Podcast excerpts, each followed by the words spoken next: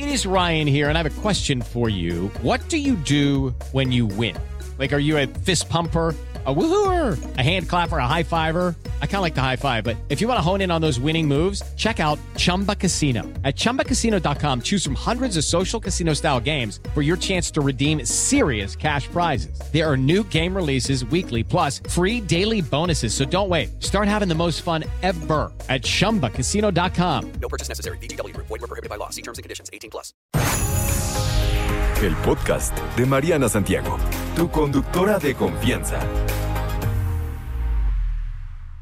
Bueno, ya está por aquí esta preciosura de mujer, Evalicia Murúa. Ella es oftalmóloga. Vamos a hablar de algunas enfermedades, de la estética en los párpados, la importancia de cuidarlos. O sea, no nada más están ahí de adorno, sino tienen su función y hay que tener eh, cuidado. Y cerraremos con lo que les comentaba yo de los procedimientos, entre ellos ahora muy de moda esto de las pestañas, ¿no? Y del delineado y no sé qué tanto por ahí, pros, contras, tal vez cómo cuidarnos eh, bastante mejor. ¿Cómo estás, Evalicia? ¡Qué gusto! Hola, gracias por la invitación, Marian. Me encanta estar aquí. Bienvenida. Gracias. Qué gusto que pudiste eh, darte la vuelta y en día de descanso eres una reina. Mil No, gracias. Encantada, encantada, de verdad. Oye, ¿por dónde empezamos? Platícanos esto de la oculoplástico. ¿Qué es esto?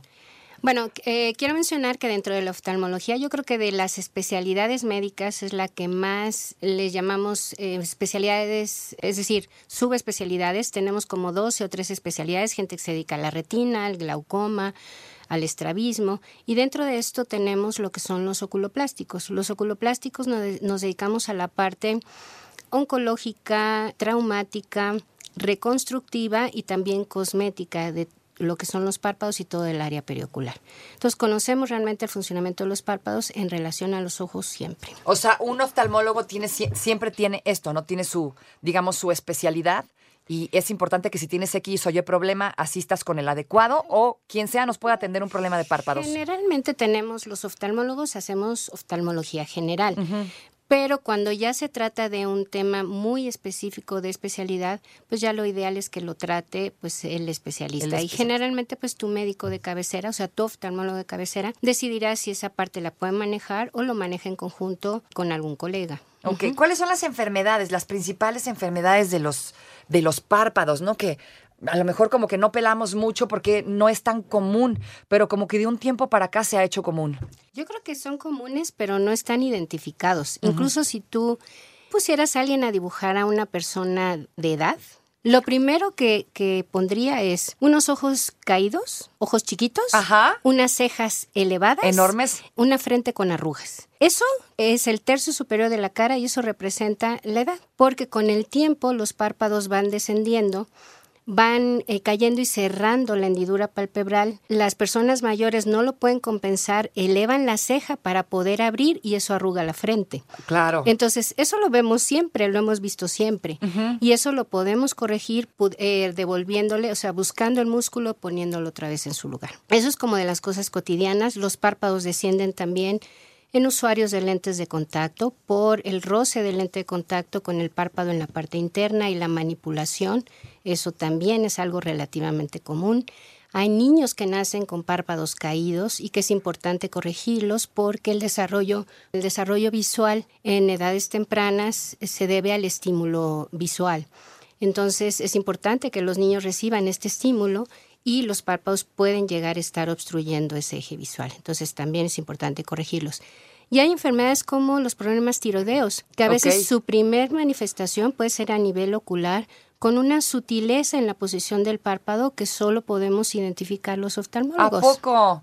¿Y cómo se La dan cuenta de que tienes un problema de tiroides? Pues a veces puede haber una ligera eh, retracción de los párpados superiores. La posición normal de los párpados superiores son dos milímetros por debajo de la parte de color del ojo. Esa es nuestra posición normal. Y los párpados inferiores son exactamente tangenciales a la parte de color. Esa es nuestra la posición. Si nosotros identificamos asimetrías o ligeras retracciones, esto puede ser un primer signo muy sutil para sugerirnos enfermedades sistémicas. Y hay muchas otras. Te puedo hablar de debilidad de los párpados, digo, de los músculos en general, que es una enfermedad que se llama miastenia. Y esa enfermedad, que es un eh, debilitamiento progresivo muscular de todo el cuerpo, su primer manifestación puede ser a nivel de párpados y o los músculos que mueven al ojo. O sea que el párpado nos puede decir mucho sobre nuestro estado de salud. Desde luego en muchas, en muchas áreas. o puede ser de las primeras manifestaciones de enfermedades sistémicas. El ojo en general. O sea, el ojo tiene muchas enfermedades, debutan, así le llamamos, con su primer manifestación a nivel ocular. Entonces podemos nosotros ser los primeros que identifiquemos alguna alteración para poder tratar a un paciente de manera oportuna. Hablando de la parte cosmética, por ejemplo, Evalicia, ¿a ¿qué tanto recomiendas estas cirugías justamente con la edad? Pues las mujeres ya sabes cómo somos, entonces uno quiere que levantarse el párpado, que abrir el ojo. ¿Qué tan recomendable es a nivel salud? Porque a nivel estético visual, pues qué maravilla, pero a nivel salud. Los oculoplásticos es precisamente una de las cosas que hacemos, o sea, realmente nosotros conocemos la anatomía de los párpados en muchas formas y siempre relacionadas con el ojo. Podemos precisamente identificar enfermedades y por lo tanto si tenemos que tratar problemas cosméticos, pues lo haremos tomando en cuenta todas estas situaciones y, e identificándolas. La cosmética a nivel de- eh, quirúrgico eh, sí se recomienda porque en realidad la cosmesis no es más que devolver las cosas otra vez en su lugar. Ok. O sea, las cosas que han perdido, eh, es decir, me refiero a los tejidos. Ajá. Si los tejidos no se han caído, si están eh, laxos, finalmente pues lo que vas a hacer es irlos a fortalecer. Eh, si hay una, una piel excedente, pues la retiras. Pero es importante, por ejemplo, que conozcamos la relación, lo que te hablaba. A veces la ceja la elevamos porque el párpado está caído. Si hay alguien que no sabe que el párpado está caído porque el músculo que lo levanta se, eh, no está en su sitio, O sea, se desgasta con el tiempo. eh, no, o sea, el músculo realmente se inserta en toda la parte inferior del párpado. Ok. Entonces, con el tiempo puede irse desinsertando. Entonces, si tú asumes que realmente la persona solo tiene un excedente de piel y quieres elevar el párpado simplemente por quitar piel, em, vas a caer en un error, porque en realidad a ese paciente, eh, y el paciente a lo mejor está levantando la ceja como una forma de compensación.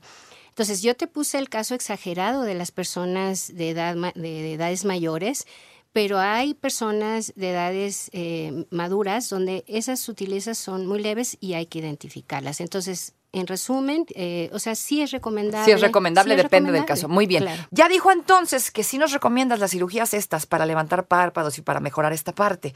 Ahora vamos con esto. ¿Qué podemos hacer? Sobre todo nosotros las mujeres. Bueno, hoy a los hombres también les interesa verse bien, ya más que antes.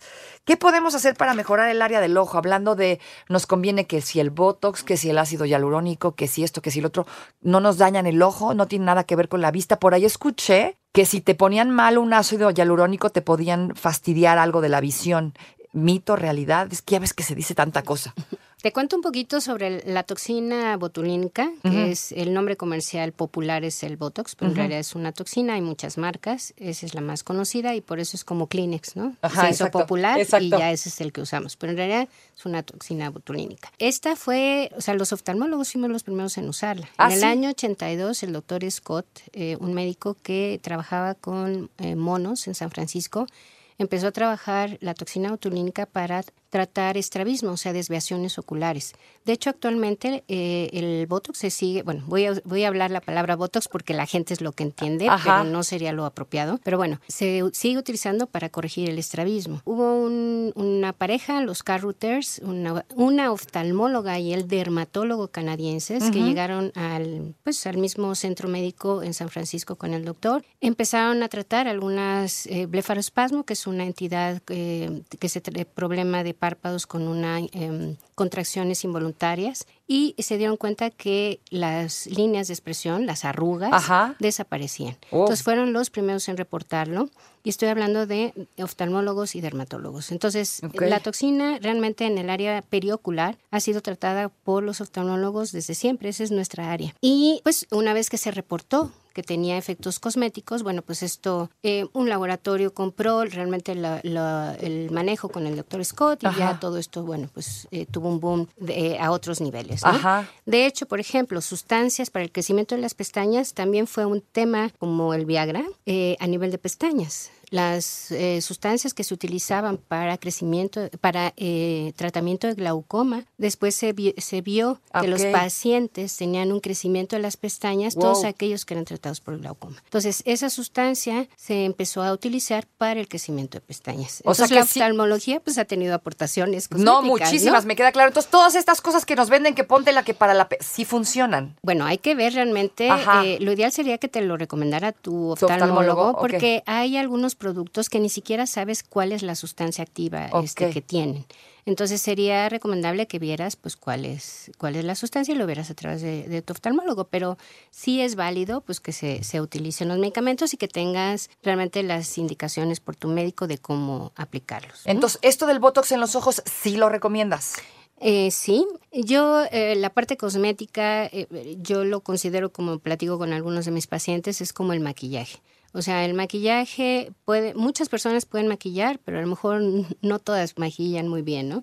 Y hay quien puede eh, manejar pinceles gruesos, delgados, todo el área periocular, hablando de toxina botulínica, de rellenos como es el ácido hialurónico y demás, no es más que saber hacerlo para poder enfocarnos y obtener los resultados que tanto médico como paciente deseamos. Pero sí, es un área que podemos trabajar de esa manera. Siguiendo con la parte cosmética, está bien de moda esto de las pestañas postizas, cañón, ¿no? Y hay gente a la que le va muy bien, haya personas a las que no les va tan bien, ¿no? En ocasiones es culpa del que aplica, tal vez, pero tal vez nosotros tam- también podamos como tener, eh, pues, sí, algún tipo de cuidado en especial. Primero que nada, ah, eh, ¿estas pestañas son recomendables para todo el mundo? Porque está de moda, todas traemos estas pestañas ahora. Así es. Aquí el tema es que las pestañas están muy cerca, eh, tomando en cuenta que la piel más delgada de todo el cuerpo es la de los párpados. Entonces es una piel muy delicada, se utilizan algunas sustancias químicas y hay que valorar si realmente pues, eh, a la hora de usar los químicos pues, no se irritan.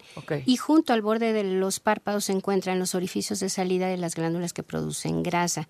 Esa grasa eh, forma parte de la película lagrimal. Entonces, si hay realmente eh, un mal manejo, hay inflamación después del procedimiento, lo que puede generar es un cierre o, u obstrucción parcial, ya sea parcial o total de estos eh, orificios de salida, y entonces estas glándulas se inflaman y eventualmente se infectan. Entonces, eh, hay que tener cuidado eh, si la persona realmente es una persona que lo sabe aplicar, quiere decir que no tendrás problemas o la inflamación será eh, temporal. ¿no? ¿Será Entonces, ideal consultar a un oftalmólogo antes de decidir ir a ponérmelas? Quizá después. Después. Para ver cómo estás, eh, en qué condiciones están. Porque al final, pues, eh, bueno, a- antes sería ver realmente cuáles son las condiciones de tus párpados. También no estaría mal que hicieras una revisión. De hecho, todas las personas deberían hacer una revisión oftalmológica por lo menos una vez al año. Y casi no vamos hasta que tenemos un problemón, ¿estás de acuerdo? Correcto, y esto es como el dentista, o sea, el que tú puedas identificar enfermedades eh, que no tienen manifestaciones hasta en forma más tardía, pues eh, sobre y si tienes además problemas sistémicos como diabetes, hipertensión, etcétera, todavía con más razón habría que hacerse una revisión oftalmológica. Siguiendo con esto de las pestañas, ¿pueden causar, son las preguntas como más comunes, algún tipo de eh, ceguera, algún daño al ojo, algún daño al párpado que tal vez no tenga remedio? No, en realidad, o sea, puede suceder estas situaciones agudas que te menciono, más, son las más comunes, este, obstrucción de las eh, glándulas y pueden generar eh, procesos infecciosos. Eso es realmente lo más común. ¿Y se deberían, por ejemplo, de descansar?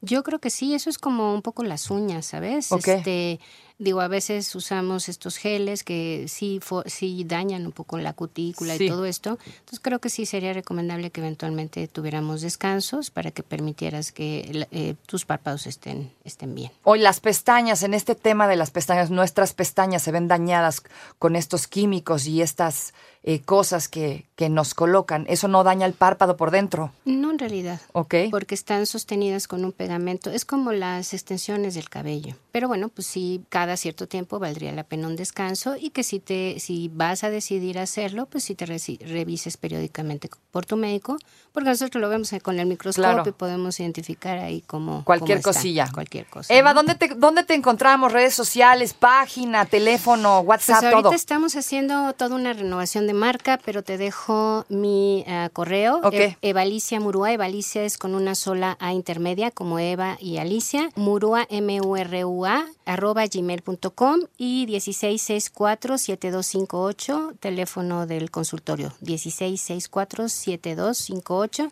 empezando con 55.